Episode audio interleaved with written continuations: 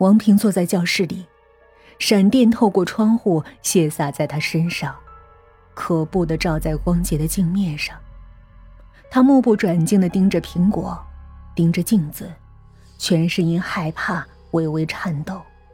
烛光忽而明亮，忽而暗淡。他终于完整的削完了一个苹果。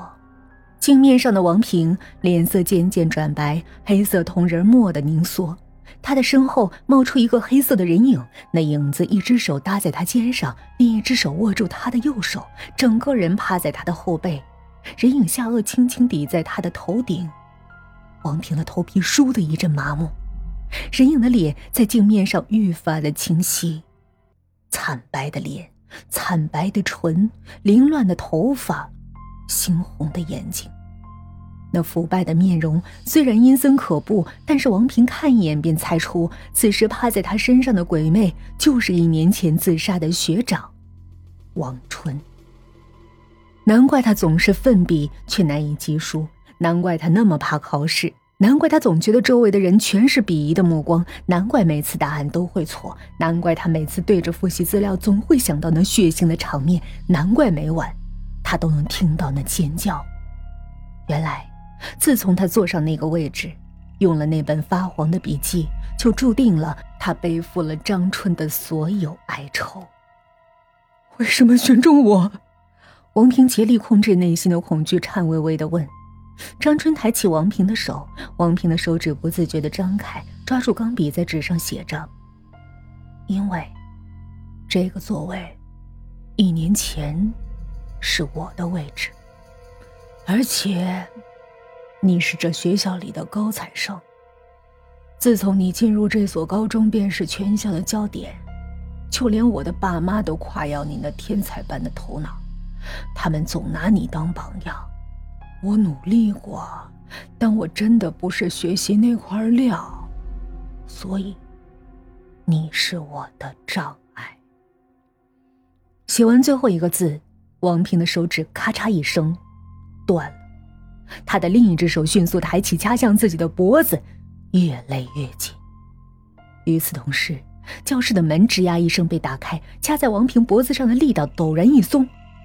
伯伯，借着闪电，王平看清了开门的正是宿管科的伯伯。这么晚了，怎么还在教室？幸亏我有查班的习惯，是不是看书睡着了？王平挣扎着起身，逃也似的跑出教室，一边跑，一边说谢谢。他逃出教学楼，来到操场外，对着漫天大雨和空旷的操场，无助又痛苦的嚎叫，发泄着无形的压力，就如同当初的张春。突然，他感觉眼前的场景在变换。脚下的草坪变成了无数本残破的复习资料，前方突兀的出现了黑板。张春戴着眼镜，握着粉笔，叽叽喳喳的写个没完。王平下意识退步，眼前场景似乎变成一间教室，身后又是一张张的试卷拦住他的去路。我不会拿你怎么样，我只是借用你的身体，完成我曾经触不可及的梦想。等高考结束了，我就把它还给你。张春勾起唇角，邪恶的笑着。暴雨中，他一步步的逼近王平，腐烂的脸上，空洞的双眸射出暗红的光芒。什么梦想？什么高分？王平突然笑了。我从来就不是个天才，我的未来早就由我爸妈铺好了，我只是伪装成爱学习的样子就好。张春止步了。我以前是个学习很普通的学生，上了初中，爸妈越来越不满意我的表现，因为我爸家里背景硬，所以每次考试前，爸妈就买通校长弄到答案，甚至高考答案，他们都可以弄到。我考试从来不需要草稿纸，因为我早就知道答案了。王平瘫倒在地上。我只是个傀儡，以前、现在是，以后也是。王平抬起头，忧伤的看着张春。他从来都不是个天才，他只是个被规划好未来的木偶。仅此而已。突然，眼前的张春愤怒的看向他，接着面目狰狞的一下扑向他，王平便失去了知觉。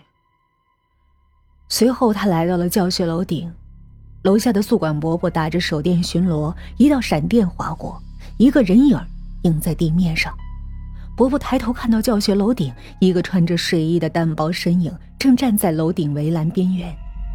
又一道闪电划过，雷鸣响起，站在楼顶围栏边缘的王平顺着雷鸣声一跃而下，摔死在了手电的光束下，混杂着雨水的血和脑浆，在他周身扩散开来。